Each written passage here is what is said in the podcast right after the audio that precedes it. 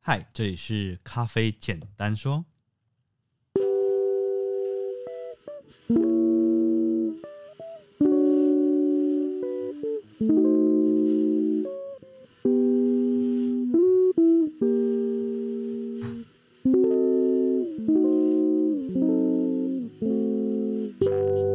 欢迎各位朋友收听《咖啡简单说》，这里是华语世界中一个介绍精品咖啡的 podcast。每次更新一则咖啡小知识，让你更懂得品味咖啡。大家好，我是曹 板。我是 Grace，今天我们要聊一个比较敏感的话题，你一开始就把它定调成敏感是的吧话题啊？是吗？可以这样讲吗？嗯，敏感要看怎么界定啊。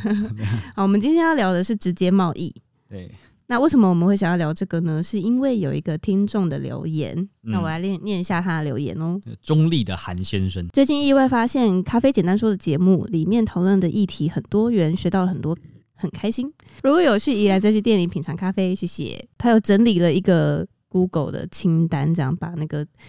节目上介绍的咖啡厅整理起来，之后再分享给大家。啊，因为本身住在中立，想请问中立或桃园有推荐的咖啡店或烘豆店吗？桃园的哈。对，你呢？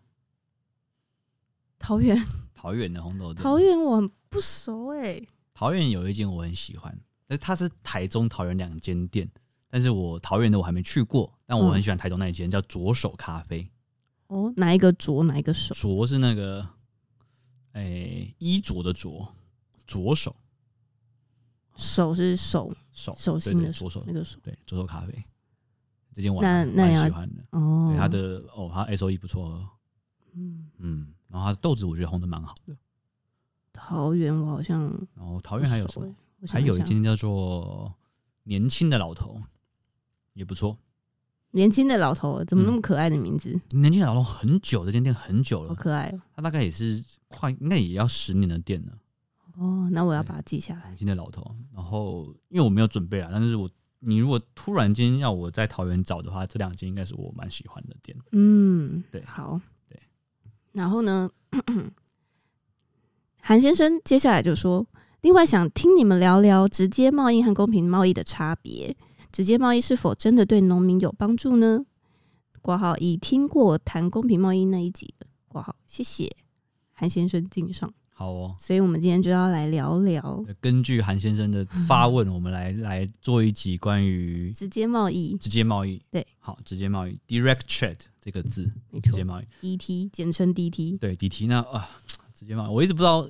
什么时时机点该聊直接贸易，因为这个都是一个最近我认为是在五年内很流行的一个趋势，基本上大家都会讲直接贸易这件事情。那要不要先讲一下什么是直接贸易？直接贸易你可以想象很简单，就是直接跟农民买。就说我们对，呃，一个什么角烘色豆直接商去跟农民直接购买他嗯的咖啡农产品、这件事情，可以简单定义成直接贸易。哦但是呃，直接贸易这件事情，我认为它很，因为我们这样听起来好像是一个铁板钉钉的事情嘛，就是它应该没有什么复杂的定义。但其实严格说起来，直接贸易是一个每个每一个人的定义都不一样的一个一个词汇。呃，应该先讲一下，不是直接贸易的话，一般咖啡可以跟就听众朋友解释一下，我们现在比较常见的咖啡的交易的模式是什么？好，我们先讲一下目前，应该说呃，直接贸易以前的贸易跟直接贸易以后的贸易，直接贸易是一个新型的贸易形式。因为嗯以前的直接以前的咖啡贸易并不是这样去执行的，并不是直接贸易，对，以前呃，举例来说，我们先有一个基本的地理事实，大部分的呃咖啡的消费国或者是购买的买家，我们把它称之为烘豆师或者是烘豆厂，他们在买咖啡的时候，基本上他们离产地约莫都是十万公里。就是不是在本地就国。举例来说嘛，你你的产地，比方说你的消费国，你是一个欧洲的烘豆厂，或者是你嗯哼是一个美国的烘豆厂，或者是你是日本的烘豆厂，你是澳洲的烘豆厂，嗯，你离实际的生产咖啡的拉丁美洲或者是非洲或者是亚洲，其实都蛮远的，其实都蛮远的。然后中间的关系可能也会隔了很多层，因为很多的地方你在买咖啡的时候，它其实会有几个几个环节。第一个，呃，最开始的咖啡就是从生产者，也就是农民，他们在嗯哼种咖啡，他们在采咖啡，他们在后制咖啡。那这些农民后制完之后，以前的咖啡不可能就直接卖给烘豆厂嘛，因为你看隔了十万公里，然后那么远的距离，那么那么复杂的一个供应链底下，你要怎么样直接接触到你的买家？这件事情很难很欸困难，所以你会需要很多的中间的人去协助你做这件事情。所以以前的贸易的方法很简单，就是说，呃，生产者种完咖啡，它有可能会有两个形式，一种形式是它做完生豆带壳的生豆，嗯，拿去卖给出口商 （exporter），卖给出口商，让他们去负责出口。嗯，然后另外一个可能性就是他直接卖浆果给那边的一些呃处理厂，然后处理厂再把它做成豆子卖给出口商出。口商，嗯，对，所以中间从产地国就分成，基本上就有有可能是三层的结构，或者是两层的结构。嗯，两层的话就是农民跟出口商，那如果是三层结构的话，就是农民处理出厂一场对出出口口商，，或者是农民合作社出口商。嗯对，这样子，因为基本上农民不太可能自己去做出口贸易，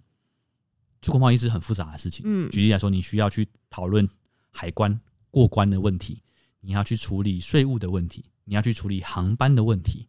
你要去处理运输的问题嗯。所以这个过程中，大部分都是以依赖出口商去做这这件事情去执行。好，那这个部分是生产国的部分。那嗯到了消费国之后，其实烘豆商也不是直接跟出口商直接购买咖啡的，大部分的烘豆师是指是依据呃依赖进口商进口商 importer、嗯去做这件事情，因为你进进关之后，你也是要去做清关，你要对去做保这些管税务的问题，嗯所以通常会还会有一个进口商去处理，比方说航运的问题，嗯它的对接的航运的问题。所以大概简单来讲的话，你的这个基本的结构就是五层：生产者、出口商、进口商、烘豆师，然后最后到咖啡馆或消费者。了解，对，这是一个基本的贸易的结构。嗯，对，那直接贸易的话，就是把中间的这些东西拔掉，就是烘豆师直接跟把进口商、出口商这些东西都拿掉，然后烘豆师自己是进口商跟出口商，然后直接跟农民买。嗯，对他去做了进口商跟出口商的工作这件事情，对，这是基本的贸易原理。了解。对，那这样感觉农民跟烘豆师、烘豆厂中间的那一段又变得更复杂了吗？应该说，他们希望简化这件事情。对，直接贸易这件事的，它的背后的精神，希望简化这件事情。但是我们自己要假设，我们我们是烘豆师烘豆厂要直接贸易，那我们要做的事情更多。你讲到一个很棒的一个 是一吗个一个观点，确实感觉是是这样没有错，没有错，你讲的很对。这是我等一下想要讲的一个脉络。但是我在开始之前，我其实想要先讲一下这个问题，就是我我希望做一点立场的声明啊，因为嗯我认为直接贸易跟跟传统贸易这件事情，它这个问题本身，它不是一个咖啡问题，它是一个经济问题。嗯，它是一个经济学原理的问题。所以这件事严格来说，呃，韩先生，我是没有办法回答你的，因为我是一个咖啡专业的专家，我并不是一个经济的专家。所以我在做这一集的时候，其实我看了很大量的关于经济学的东西，才能够去做这一集节目。但是嗯我还是得说，我是一个外行的经济，我是一个经济学的外行人。嗯哼，对，所以我没有办法用很经济学的角度去，因我应该来说，我这集应该如果严谨一点的话，我应该找一个经济学家，或者是一个经济系的人嗯来跟你谈这件事情，但是我没有，所以我我试着用我自己的理解的方法去跟你解释直接贸易这件事情。嗯哼，那在开始的时候，我希嗯望先跟大家分享两本我认为非常非常棒的经济学读 物。哦，我以为要分享什么咖啡的书，讲今经天济是，要介绍。因为讲直接贸易，你我认为经济学的的背景一定要去处理。是啊，对，所以第一本书叫做《经济学入门》。那呃，因为我我看很多东西是简体的资料，所以《经济学入门》好像是大陆那边的翻译，它的英文是《Basic Economic: A Common Sense Guide to Economy》。对，它就是一个经济啊、呃，好像是一个诺贝尔学家得得主他写的一本书。那它里面有一个很重要的一个摘要，我把它做起来。就是我觉得它它它是一个很重要可以拿来诠释直接贸易这件事情的一个回答。嗯啊，哼，他怎么说？他说，长期以来，人们想要去除中间人的愿望，却被经济事实给永远抹杀了。这边讲的中间人，就是我们刚刚讲的进口商跟出口商。对，人们的知识与专业技术对任何人来或管理者来说都是有限的。在生产与销售的诸多环节中，仅有某些部分是可以由同一批人去管理跟运营的。超越某一个界限之后，就有可能会由其他人在流程中的下游以更低的成本来完成这个工作。因此，在这个点之后，把产品销售给其他企业，让这些企业来完成下一步的运作，对于产品销售来说是有利的。尽管很多人想要去除中间人的说法，表面听起来很吸引人，但中间商是一直存在的，因为这边是重点，因为中间商他们在做他们的工作时的效率会比其他人更高。理解。就像我刚刚前面的疑问，就是如果我自己要去跟农民做直接贸易的话，我感觉我要做的事情很多诶、对，那或者是我要了解的东西更多，我要处理的更繁琐。没有错，那为什么何不把这些东西交给专业的人啊？我就是专心没有挑错豆跟红豆没有错呢。所以我们等一下会分享一下关于直接贸易它的发起的这个脉络、时间、时间的背景是什么东西。那我们来解释它的它的局限跟它的好处。那我还是得强调一件事，因为我们刚刚讲说这个话题很敏感嘛，对不对？因为我这样讲的话，应该就会有很多人会提反对的意见，他们认为直接贸易是好的。但我是诶，刚、刚是不是还没有讲到直接贸易的好？就我也很好奇说，诶，我我是一个好，我是一个就是我什么啊、我就是什么都不知道嘛，我就是光听或者看是这些资料，我会我的理解是觉得说，诶，那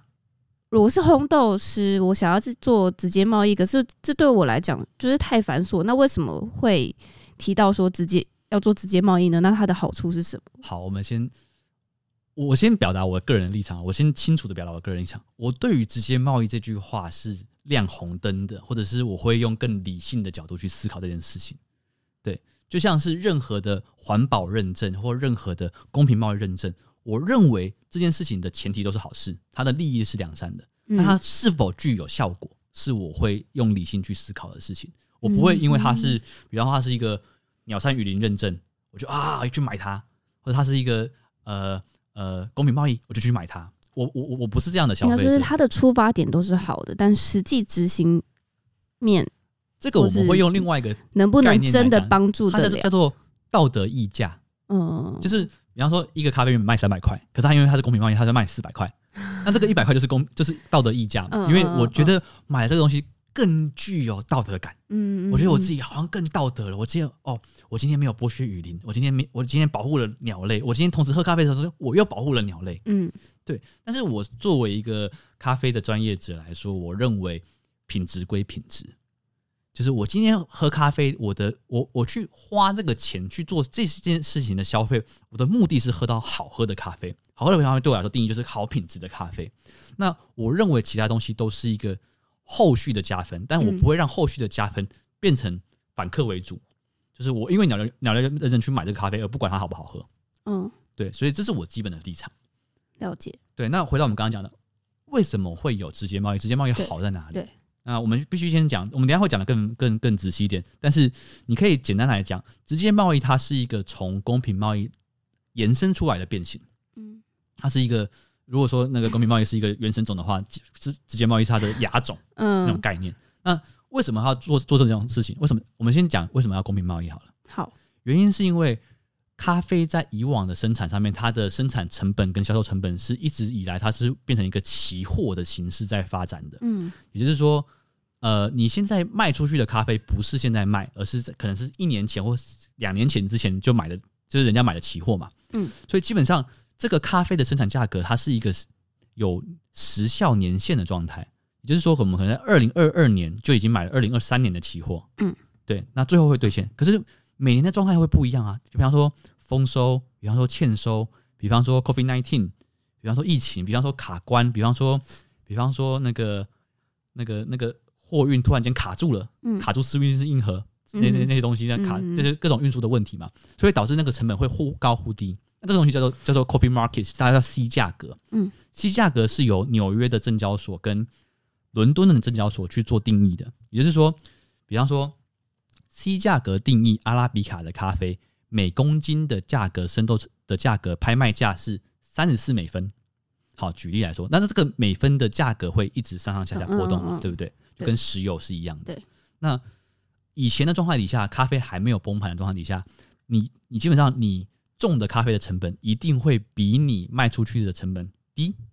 你才会赚钱嘛。对对，但是后来发生一件事情，咖啡价格大崩盘，嗯大崩盘之后，你可能种的咖啡，你卖出去的价格低于你种的价格很多很多，嗯，所以会发生什么事情？你越种越穷越。穷，嗯对，那这个时候，呃，你知道欧美市场他们对于这种有道德性的东西，他们都采购意愿比较高，嗯就他们会买有像像德国是最大的有机的消费国，嗯他们对于有机对于这种劳工权益是很注重的，嗯所以他们就开始发起了一个觉醒的运动，就是说哦，为什么农民在生产地种那么多咖啡，他们赚不到一天生活的费用，但是我们在这边却要用一百块去买一杯咖啡，那边的人可能不连一块钱都赚不到。对，那到底中间发生什么事情呢？嗯是不是有中间商去剥 削？是不是有人在里面牟利、嗯谋取暴利？嗯是不是有人在剥削这些农民？嗯所以才发起了这个运动。我们要公平贸易，我们不能够用剥削农民的方法在种植咖啡跟生产咖啡这件事情上，嗯所以导致公平贸易的这个运动发发起。嗯那公平贸易发起之后，公平贸易就开始出现很多各种 NGO 的组织啊，或者是一些呃去认证的单位，去认证说、哦、这个产品不管它是可可也好，或者是咖啡也好，它是否是公平贸易，嗯，对，它就会有一个机构去认证这些事情。哦那可是这些机构他们在认证的时候，他们只定义一件事，就是保证收购价。我保证你们农民种出来的咖啡一定会高于 C 价格，会嗯高于 Coffee Market 的价格，嗯嗯嗯就这样就保证你不会越种越越穷。好，那你就可以继续种下去嘛，对不对？那可是公平贸易不不讨论品质，公平贸易只并保证你的价格嘛，对，保证你是你是有赚钱的嘛，保证、嗯保证你不会被剥削嘛。嗯嗯对，嗯可是公平贸易不会跟你说哦，这个咖啡好不好，他就跟你讲这个咖啡是不是没有剥削它。嗯对，所以对于精品咖啡的市场或者是精品咖啡的的这些烘豆师来说，他们就觉得说公平贸易好像没有办法达到他们想要的目标。嗯，因为他只他只他只注重剥削跟永续性的问题，他没有注重品质问题。嗯所以才开始出现了直接贸易这件事情。直接贸易可以帮助我们去同时间呃不剥削农民之外，我们还可以用我们想要的品质跟我们想要的市场需求去采购我们想要的产品。哦所以这个是直接贸易的一个简单的解释，虽然说有点。呃呃，我觉得它还是有点去脉络化，但是我觉得它是一个还蛮合理的解释的。嗯，听起来就是他们应该是有精品咖啡这个存在才会有直接贸易嘛，感觉嗯公平贸易就是像呃大量的商业豆啊嗯，的那种，那我先讲，我我认同精品贸易呃直接贸易的点在于说它是可以跟农民一起工作的，但是我不认同的直接贸易的点在于说，我认为 很多的直接贸易会去攻击中间商，哦，他们会把中间商变成一个很污名 化吗？黑暗，嗯或者是华尔街的肥猫。就这些人，他们都不做事剥削，他们只是什么的只是利用资讯落差啊、嗯然后去骗这些农民，那些农民很可怜这样子。我觉得这个东西有一点，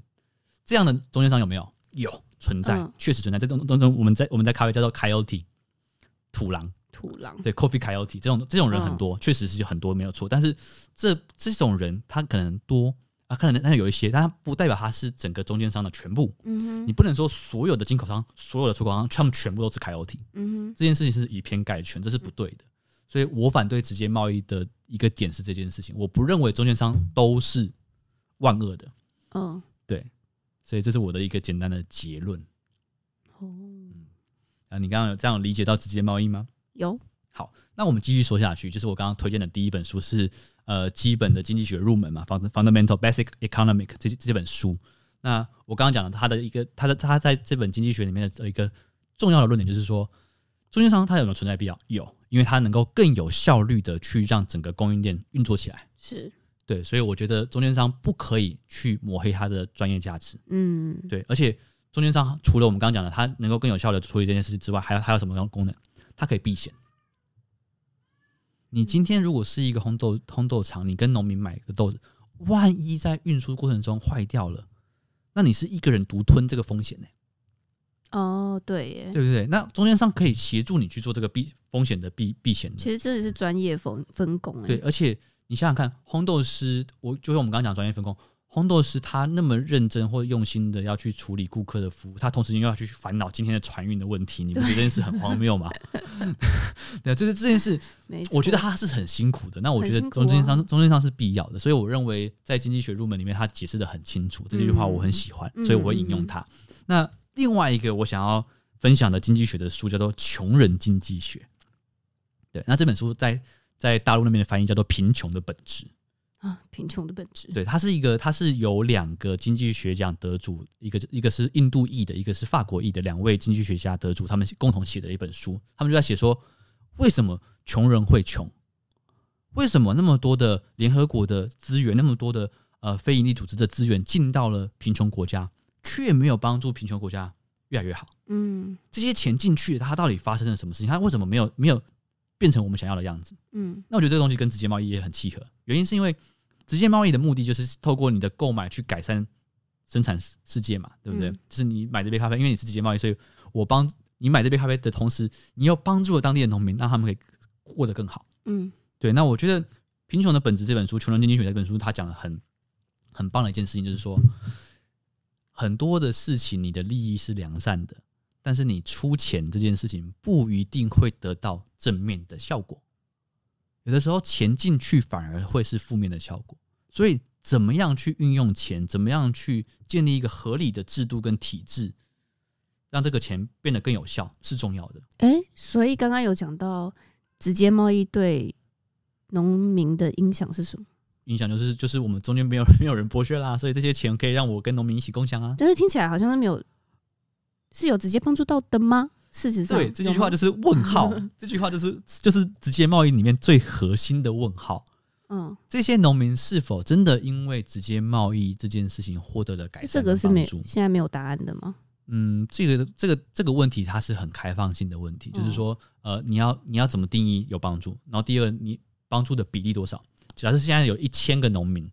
那有几个农民真的因为直接贸易得到了帮助？对，我也蛮好奇的、欸。对，这个东西是需直要接统贸计易调是查真的哦，对，所以我觉得这两个东西是我们在讨论直接贸易的时候很重要的一个关键。嗯那我觉得我在做这一期节目的时候，我受到一个很很棒的 podcast 影响。这这个 podcast 是一个，它是呃英国的一个 podcast，咖啡的 podcast 叫做 Coffee Adventure，啊、你中文翻译可能就是咖啡冒险吧。嗯对，这这这个这个这个节目我超爱的，它很很录的很好。然后它里面有一集，它的那个标题超级耸动，他讲什么？ is direct trade a lie？直接贸易是一种谎言吗？嗯，对他直接用这个标题来设定，然后他就解释了直接贸易这件事情。我觉得这一期节目，如果大家的呃音听能力还不错的话，可以去听听看。嗯你可以放，你可以放零点五倍速了。嗯对，这集讲的非常非常的好，他对直接贸易的分析讲的非常非常的好。那我觉得你听我听完我这一集之后，你如果对这个这个主题有兴趣的话，你可以去听这一集，他他他讲的比我好一 百倍。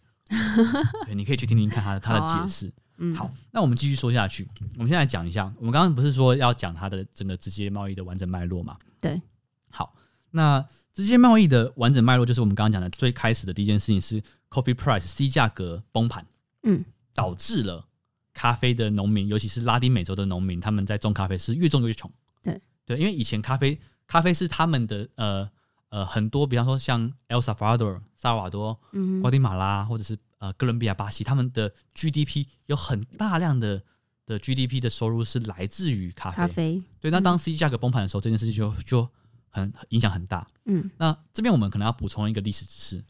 咖啡是跟棉花很接近，可可咖啡、棉花是很接近，它的基本劳动力是来自于黑奴。哦，从历史的脉络来看的话，呃，这些产地国他们的咖啡之所以可以那么便宜的，一开始是因为他们是免费劳动力，嗯所以在那个免费劳动力过渡到，因为巴西有一段时间是在废奴化嘛，对不对？嗯跟美国一样，那时候有废奴这件事情。那废奴之后的咖啡成本就跟提废高了嗯奴，以前 是完全不一样的概念，所以他那时候产产生那个就是一个时代脉络底下的结构转型的问题，嗯对，导致了这这个问题出出现，所以他们的成本突然间飙高，所以那个那这咖啡样，嗯这就很很惨。所以那时候不管是玻利维亚，不管是秘鲁，不管是巴西，他们的产业都在都在结构的转型。嗯对，所以那个时候 Kobe Price 才才产生产生了这样的一个问题。好，那以前的农民其实烘豆师跟农民之间的关系是非常非常的远的。对，那还有一个原因是什么？因为以前的咖啡它并没有所谓的单品咖啡的概念，也就是单一产区来源的概念。嗯，什么意思？就是说，呃，以前的举例来说，巴西我们都会统称为圣多斯，或者叫桑多斯。嗯，好，为什么？圣多斯是什么意思？圣多斯不是一个产地，圣斗士是一个港口，哦，它是一个港口，它是圣斗士港，所以每个产地然后会没有一个产地叫做圣斗士。嗯嗯嗯，对，可是因为这个出口港要叫做圣斗士，所以我们把巴西不管是南米纳斯，不管是哪一个产区，我们把它全部合在一起，出口之后我们称之为巴西桑多士。哦，举例来说，也门摩卡，摩卡产不产咖啡？摩卡不产咖啡，嗯摩卡是一个港口。嗯那也门有很多个区产区嘛，哈马区、什么什么区、什么什么区，那这些区合在一起，出口叫做也门摩卡。嗯，所以作为一个烘豆师，你不可能知道你的咖啡是来自于哪一个农民、哪一个生产者种植的。那既然你不知道这个农民是谁，那你更不可能去关心他的生活啊。嗯对，你不因为每一个每一个庄园，他可能对待农民的方法是不同的嘛。有些农民，有些庄园可能对农民很好，有些庄园可能对农民很不好。对，可是他们全部都集中起来叫做巴西圣斗士，所以你不可能了解这件事情。嗯对，那所以一开始的时候，咖啡的烘豆师是没有办法去做这件事，他没有办法任影响任何人，因为他、他的咖啡全部都是混合在一起买的，嗯所以基本上直接贸易这件事情，它的一个产生的前提脉络很重要的是单品咖啡的嗯整理，精品咖啡对的出现嘛，哎，精品咖啡单跟单品咖啡是两件哦事哦。单品咖啡，对单品咖啡，啡，因为单单品咖啡才会有产销单一履历透明化的这个问题嗯嗯，嗯精品咖啡只讲品质的问题。嗯对对对对，对，好，所以这是第一件事情。那大概到了这个时候，啊就在一应该算是九零年代，二十世纪的九零一九九零的这个时候，这个时候开始慢慢开始单品咖啡出现，也就是对应到台湾的话，就是你你你那你你那个老一辈的咖啡馆，比方说一九八零年代那时候开始有那种西餐厅。嗯开始有那种虹吸塞翁的那种咖啡出法，对他们就会卖巴西嘛，对卖牙买加嘛。嗯，对，那时候慢慢开开始出现单品咖啡的这个概念。嗯对，那到了千禧年的时候，千禧年有一个很重要的东西是出现了一件事情，就是在西雅图的一个那个环境运动，就是他们因为全球贸易这件事情，其实影响很多的农民他们的生计跟生活，所以那时候大家都觉得说星巴克在剥削农民，然后就是血汗工厂这样，所以嗯那时候在西雅图聚集了一群人，就是抗议星巴克的咖啡是血汗工厂的咖啡。然后那时候那个有一本书叫做《来自咖啡产地的极限》，就在讲公平贸易的，哦，对，就揭露了很多关于咖啡产业里面其实很剥削农民的事实。所以那时候就大家就开始发起这样的运动，我们要开始要更合理的不去剥削农民的方法去跟农民采购咖啡，所以那时候才出现了公平贸易这件事情。嗯好，那同时间呢，呃，第三波的精品咖啡，也就是我们刚刚讲的这些，就是精喜欢咖啡品质的这些咖啡师，嗯他们开始在追求我要追求单品咖啡，我要追求好喝的咖啡，所以他们在想说，我们要怎么样去区别于 Starbucks 他们在讲的这种 fair trade 公平贸易的东西，他们就发明了直接贸易这件事情。哦，对他们，他们就是觉得说，呃，我们必须说，因为这个东西在台湾可能没有那么熟悉，嗯但是在美国，尤其是美国啦，美国的第三波咖啡其实跟左派有点接，有点靠近左派的思想。你知道，在美国有美有有民主党跟共和党，嗯，Republican 跟嗯那个 Democracy 这样子两两个党，那基本上咖啡馆的业者绝对不可能是 Republican，他们绝对都是都是 Democracy 的人，嗯对，就是民主党，然后左派那种思想，就是就他们就是希望呃公平，然后希望呃注重友善环境这些东西。那那 Repub 呃共和党就是比较追求自由贸易市场嘛，然后嗯不要去管任何事情这样子的东西，所以两个思维是很大的差异。我们今天这集不、不哦多讲，嗯对，但是精品咖啡挂大部分都是左派思想为主，嗯所以他们很注重农民权益的问题。对，可是他们过度简化问题，这是我认为的一个很大的问题。就是我们刚刚讲的，他们觉得中间商很有问题，哦，他们觉得中间商都是坏蛋。嗯，对，所以他们要打败坏蛋，嗯所以他们就觉得说啊，那我们既然我们只要打败了中间商这个坏蛋，我们就可以帮助到农民了。嗯对，所以他们发明了直接贸易。但是直接贸易遇到了三个问题。第一个问题，直接贸易直接产生的一件事情叫做大量运输成本，哦，对啊，因为你就是分别自己去找，因为你你想想看哦，呃，我举个例子，一个 container 就是一个那个小的货柜，嗯比较小型的，就是十九尺的货柜，好，十九尺，十九尺大概能够装二十吨的咖啡生豆，那二十吨就可能就是几百袋的咖啡豆，这样可以叠在一起这样子。嗯如果你今天有有中间商的状态状态底下的话，他可能就是这区买一买，那区买一买，合在一集起结在一起集装运，输然后出去嘛。所以那个运费会 cost down 很多，对会降低很多这样的状态。可是如果你今天是直接贸易的话，你你有两个选择，A 选择你可以选择并柜，嗯就是你可能可以跟其他的东西并柜，可是你会遇到一个问题啊，对你今天是跟什么东西并柜？哦，你万一今天跟一个味道很重的轮胎、味道很重的煤油、味道很重的东西并柜所的以话其，实咖啡豆应该很难选择并柜吧，因为呃，还是有人做会并影响到柜，储但是存并柜这件事情的风险很大，对啊，那味道可能会受影对响。你的东西可能会爆掉嘛，对，所以大部分会选择独独立柜。嗯，那成本就那你高想想很看多，哦，二十十九尺的一个货柜能够装二十吨的生冻，它的它的运费是这样子。好，假设我们才五百块美金，随便讲的五百块美金，你今天只装了三吨，那你平均下来的运费那是这不样很是很爆炸高？对，啊，超所以直接贸易这件事情，并不是每一个烘豆店、烘豆厂都玩得起的。嗯那我们在呃直接贸易最早提出来的是谁？是美国的，我们就称之为精品咖啡的 Big Three。嗯对，就是他们三大巨头。嗯对，之呃，在美国有三个很重要的红那个精品咖啡馆，第一个叫做 Intelligentsia，知识分子；一个叫做 Stump Stump Town，呃呃 Stump Town 那个树墩城；一个叫做 Counterculture 反文化。这三间店是超级无敌大的的三个精品咖啡的那个红豆厂，他们才有才有才有资格做直接贸易，因为他们就足够他的们推动够大嘛，哎、他们大到什么程度？他们因为做直接贸易这件事，他们自己申请成为进口商、哎，哦， 但是你不觉得这就是有一个问题吗？那他们又成为中间人啊了，对，我就这样想说，哎、但他们所以，所以这就是直接贸易里面一个很吊诡的地方。所以他其对所以其实还是，其实这样就知道说哦，其实还是需要专业分工。我认为是这样，这是我在看直他接贸只易。是规模够大，他可以成立一个公司，然后去处理这件事情嘛。对对对对对但其实还是一样的。对，就是比如说，像我们是烘豆师，那我们我们可以怎么说？我们是直接贸易。我们如果跟进口商买直接贸易的豆子，那我们算是直接贸易吗？哎、可是这句话有点怪怪的，对啊为什么就是直接贸易的状态？就是你嗯你就不会透过进口商啊？为什么会应该说直接贸易的的定义，应该是我们讲的比较严格一点，你根本就不能透过任何人，对啊？你要直接去找农民嘛？那那就是你自己把豆子背在你的身上，然后你游游泳游过来，那就是直接贸易了。嗯对，就是这样所以。啊你你你依赖船公司，你也是你也不算直接贸易嘛？嗯，不行，不是没有那么严格，那谁要怎么怎么在啊？对啊，所以直接贸易这个字眼本身它的定义是模糊的，它是无法清楚定义的，因为每个人可以有不同的解读啊。对，就像你这样极端的解读，对，我可以极端很超级极端的解读，我也可以超级宽松的解读。对，对，所以直接贸易这件事情，它并没有办法完整的定义，导致说它这个这个词汇其实本身是没有，我认为它是 nonsense 的。嗯哼，好，那第二个直接贸易的问题，直接贸易的一个根本的核心逻辑建立在什么东西上面？它建立在进口商赚很多，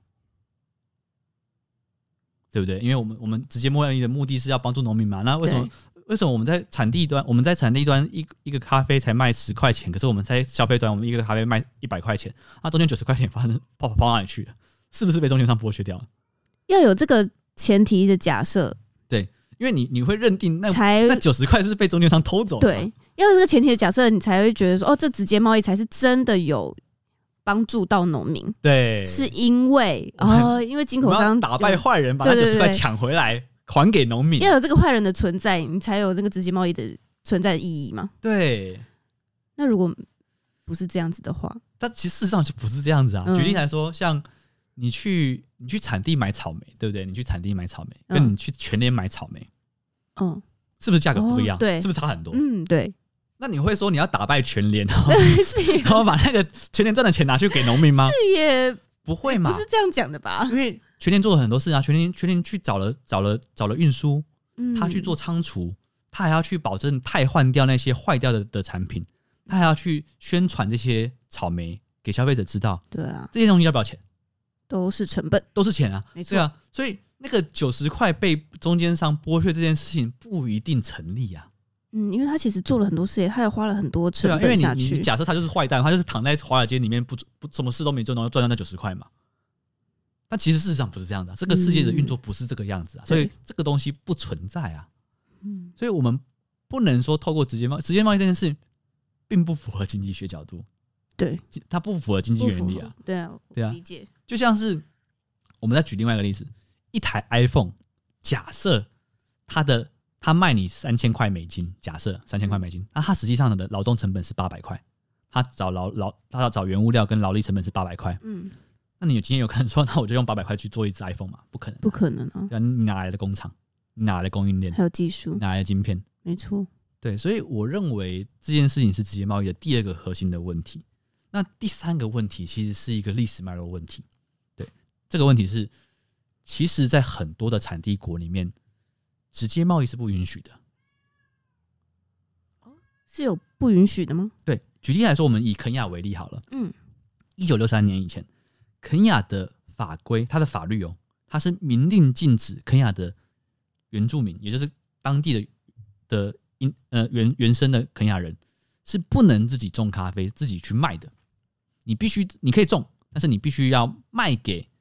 比方说英国人，因为他那时候英英属的肯亚嘛，嗯，你要卖给英国人，那英国人去卖这个东西才是才是可以的。你如果农民直接卖给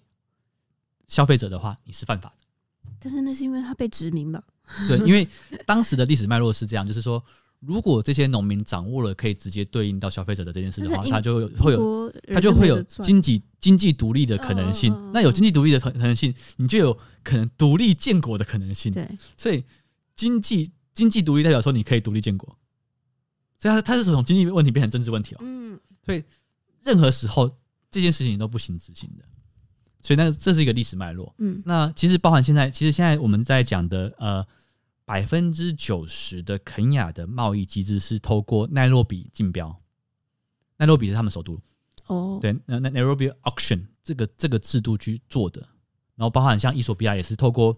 ECX 这个这个交易交易所去做的，竞标的，对，所以它你不太可能你说的直接贸易其实也不合理，因为你也不是直接跟农民买，所以其实也不可能直接殖对，这个东西在时代脉络底下是有点难执行的，哦，对，那这三个东西是一个我觉得在直接贸易上面一个还蛮核心的问题。所以我现在如果要去买肯雅或伊索比亚的豆子，我也是要去竞标啊。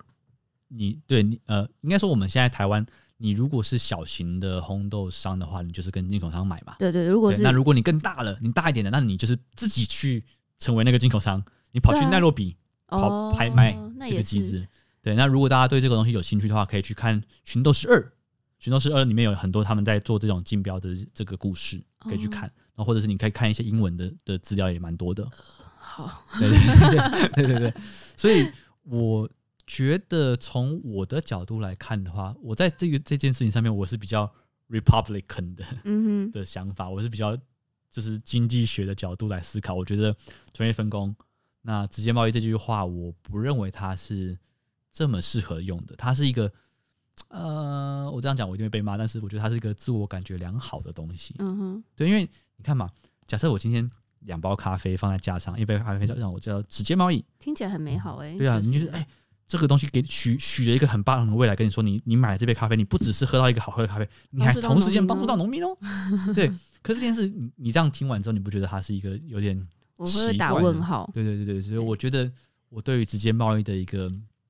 呃整个的想法是这样子啦。嗯，因为其实一般消费者也也不是都很特别清楚直接贸易它是到底是怎么进行的嘛。那那你会问我说，那很多很多听众朋友就会想到另外一个想法，说那那这样的话，直接贸易不买，我们要买什么东西？ 嗯，那有没有有没有什么东西是可以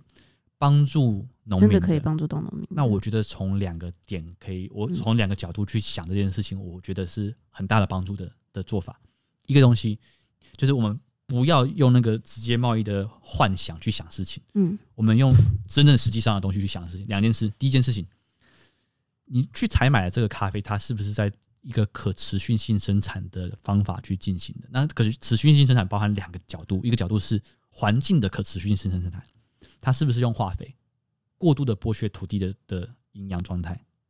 哦，对，嗯那这个蛮对啊，蛮那就是蛮你如果重要做有的机，或者是你做一些比较可以，就是你可以，你可能愿意牺牲一些产量，然后让你的土地是可以休息的。这个做法所以的，我去买之前我就查一下那个庄园它是 怎么种植。嗯，有一些现在慢慢有这些透明化的资讯是可以出来的。嗯嗯就比嗯方说，像我以前我印象中，科萨格西这个这个庄园就是不错的，在伊索比亚，或者嗯是像、呃爱因赫爱因赫特，哦，这个对也那一是集很大那，个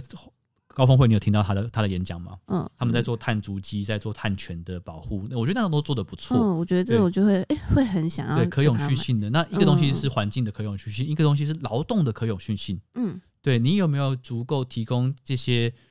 农民他们可以生存的的的，他们可不可以用这个东西为生啊？嗯他们会可不可以种咖啡养家？嗯对，那如果从这两个角度去做可持续性的话，我会我会去采购。嗯对，那另外一个角度是，呃，这个采购的本身它有没有具备那种就是呃品质提升或者是知识的提升？嗯我比较不不偏好那种就是哦帮帮产区盖学校啊，然后盖医疗站这种东西。嗯对，因为我觉得那个东西有点差差太远了，就是有点隔一层，那有点像那在那是慈善，那个是慈善，哦那就是对慈善计划，那你就对是对专门对做慈善计划。我觉得咖啡不要绑慈善计划比较好，我的我的我的立场。就嗯是我们你你喝一杯咖啡，然后我我去帮这个这个这个产地盖学 校，我觉得这两件事是要分开，我自己会觉得嗯要分开，我不喜欢他们俩合在一起。那我喜欢的东西是，我今天去买这杯咖啡，那你们就会帮助这些农民在他们的咖啡的品质上更优化，嗯，对，你们会去教这些咖啡农民怎么样更好技的术上嗯后置，更好的发酵，更好的让他每年的咖啡的品质一段不断的提升。对，因为我觉得那就是一种真心呃为了咖啡好的，对，我们就是我们现在在讨论咖啡问题，我们就讨论咖啡问题就好了。嗯那这个农民能不能生产出更有竞争力、更更符合市场需求的产品的这样的教育，比起你跟我说该学校，我觉得我会更倾向于这个方向嗯，的角度。有点像不想被道德绑架吗？我就是觉得道德归道德，然后咖啡归咖啡，嗯这样子变你合在一起就会有一点划硬是要分不太清楚。嗯对，那我也不知道说你盖了个学校，那那很有可能就是你盖了那个学校，然后那个学校是一个空有的东西，它没有办法实际运作，就很像很多人捐钱捐钱买救护车，可是没有那么多家司机一样，嗯，那救护车是不是放在那边？嗯，对，那那对于医院来说，那个救护车每年要养车的费用是不是很高？哦，对，可是我没有相对应的 的司机啊，嗯对啊，所以很多时候我觉得纯粹听到盖学校或纯粹听到盖什么东西或干嘛干嘛干嘛之类，我觉得那听起来都很好，那就回到我刚刚讲的贫穷的本质。嗯，你给钱，哦那不一定不代表他可能真的有帮助到我要如何量化这个帮助，哪一些才是他们真正真正需要的啦？对对对对对对对嗯那我就觉得你回咖啡，你就回归到咖啡，你能不能这个计划做完之后，你能够帮助这个咖啡变得更好？嗯举例来说，我可以举两个，这没有业配哦，就是我嗯希望他们都有 业配、啊。第一个，呃，Project Origin，嗯或者叫 Origin Project，这是由澳洲的那个 Sasha 嗯他提出的一个计划。那他是一个很认真在跟农民，他自己也买庄园在做后置的一个咖啡大师，我非常喜欢他。嗯对他就是我们之前讲过那《The Coffee Man》那本那个电影。嗯对，这这位 Sasha 他他有在做这个 Project Origin Origin 的这个计划，那就是帮助农民在做品质提升的计划。就是每年让咖啡的品质不断的往上走，往上走，然后去帮助他们有更多的呃买家进来。所以我觉得 Project Origin 是我认为一个啊，它是它是以一个直接贸易的精神去发展出来的计划，但是我觉得它是一个有实质帮助的计划。嗯，他是真的有下去帮助到农民，对我觉得这个计划很好。嗯，嗯，然后还有一个计划是呃，我未来如果有机会做的话，我想要介绍他们叫做 Trabaca。Trabaca 是一个荷兰的印呃生豆商，他们是一个 importer，嗯，然后他们也是在做就是伊索比亚的品质提升计划，嗯对他们也是在教农民怎么样去做后置，怎么做发酵，怎么做更好的干燥，然后帮助他们一年一年比较更好。就比方说他们在肯亚也有执行一个计划，是在教肯亚的农民怎么样去使用更好的呃肥料，哦，对，所以其实中间商还是有实质帮助到农民的。对啊，他们他们他们他们他们标榜好像也是 D D T 啊，哦哦对这都是 D T 发展出来的一些特别的计划。我特别提，哦是因为我觉得哦，纯粹看 D T 其实没有办法看到任何东西，但嗯我觉得反而是有一些他自己发展出自己独特公司文化的 D T 可能是比较理想的。嗯，对，那以上两个是我自己目前想到我觉得不错的，嗯对，我也很喜欢。然后我最近还看到一个很酷的，就什是么叫做叫 New Coffee 吧，N U Coffee，我不太确定它怎么发音，因为它是一个巴西的一个新计划。嗯，很酷，很酷，什么啊计超划？酷。它它跟巴西，因为巴西是一咖啡产业大国，所以他们的不管是在后置上面或者在生产上面，他们都是领先的的的地位，让他们那种专业的学术学校在大学在做这些东西。嗯，咖啡大学，嗯，那他们有一个公司跟巴呃巴西的咖啡的学校在做高，就是高等学学学院在在做合作，在做研究，什么样子的咖啡的呃菌相微生物是适合发酵咖啡 的？他们已经做了哦，五到十年这样的计划，这个你是不是也想要来的？那这超屌的，这个东西超屌的。然后他们就已经做出来这个结果，他们知道说哦，在巴西的哪些产区适合用哪些酵母嗯发酵，然后发酵的曲线、发酵的方法我、看到你的眼睛在发光发，酵的 protocol，他都 他全部都已经知道，然后他就找到那个合作的农民，然后就帮他们开线上课程，教他们怎么样发酵，然后提供他们发酵液，然后帮他们发酵。哇，对，那我就觉得这个计划超屌 的。已经玩到这个地步了。对，可是很可惜，因为这个计划它的全全计划是用葡萄牙文在做的，所以我很难开始学葡萄牙文， 我很难找到找到找到就是可以研究的方法。对，但我觉得我看到、哦我光看到看到英文版的这个讯息，我就觉得哦，这个好厉害。嗯，对对对对，我觉得我觉得呃，消费消费端跟生产端要有更紧密的连接，然后不断的去生产出更更能够帮助农民的这种。我我我我我我觉得我自己有一个立场，我不喜欢帮助这个字，我不喜欢 help，嗯，我觉得是 work 一起 together，就是它是一个协作的事情，它是一个它是一个结盟的过程，而帮不助是。感觉好像有一点上对对下对啊，对，就是哦，我很厉害，然后你你其实你也需不要我是吧帮助，对对对，所以我觉得我们要打破那种打败坏人这种想法，然后或者是帮助改变世界这种想法，因为我觉得我说实话，哦一起共创更好我的。觉得帮助跟打败坏人这些想法的背后，某个程度上面是带有一点个人的骄傲感，真的有一种上对下的感觉，有一种傲慢，嗯，有一种傲慢，所以我觉得更好的做法其实是一起工作，一起学习，对，对对对对。对那我我讲的不是不是口头上的一起，就让啊我们在一起学习，不是是真的真的真的下去做，一起下去做，真的谦虚下去去认同农民在做的事情，哦嗯然后去学习他们他们真的有的经验，这我觉得是很棒的东西。对，好，那我们嗯好，今天也感觉差不多了，讲了哇五十，分钟了，真的，好，感谢大家收听，我是老板，我是 Grace，我们下期再会喽，拜拜